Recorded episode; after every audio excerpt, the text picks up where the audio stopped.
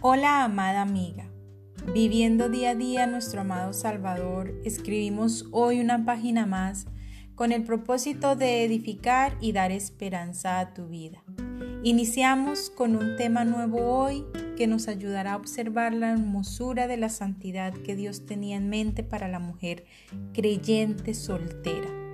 Si estás casada, no te sientas indiferente frente al tema porque tal vez tienes hijas en crecimiento o sobrinas o amigas con hijas. Por lo tanto, es muy importante estudiar, entender y comprender este tema, ya que no sabemos en qué momento el Señor nos usará para hacer edificación y bendición para las chicas. Las escrituras describen la soltería como un llamado verdaderamente sagrado. Primera de Corintios 7:34 dice, hay asimismo diferencia entre la casada y la doncella. La doncella tiene cuidado de las cosas del Señor para ser santa así en cuerpo como en espíritu. Pero la casada tiene cuidado de las cosas del mundo, de cómo agradar a su marido. Los intereses de la mujer casada se dividen entre lo terrenal y lo celestial. Ella está llamada a amar a Dios, pero también a amar servir y agradar a su esposo. En cambio, la creyente soltera está llamada a servir, amar y agradar exclusivamente al Señor.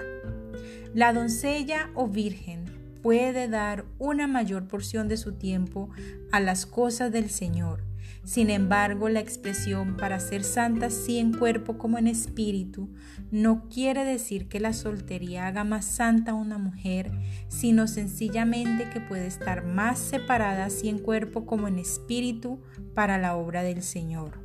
No es más pura, pero dispone de mayor tiempo libre.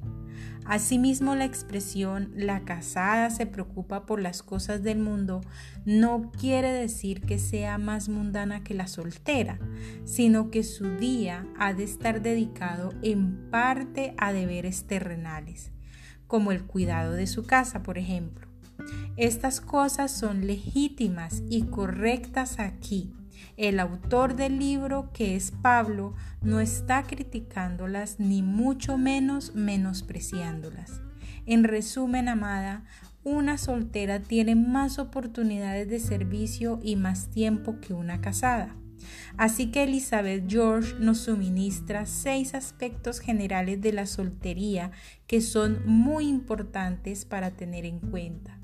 No te pierdas este tema, querida mujer, si estás soltera y si no, si ya estás casada, recibe palabra de edificación para ser de bendición a otras mujeres que están solteras.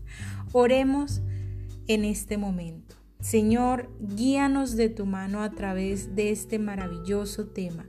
Que sea el Espíritu Santo hablando a nuestro corazón y creando convicciones para edificar no solo nuestras vidas, sino la de nuestras hijas, sobrinas y demás mujeres.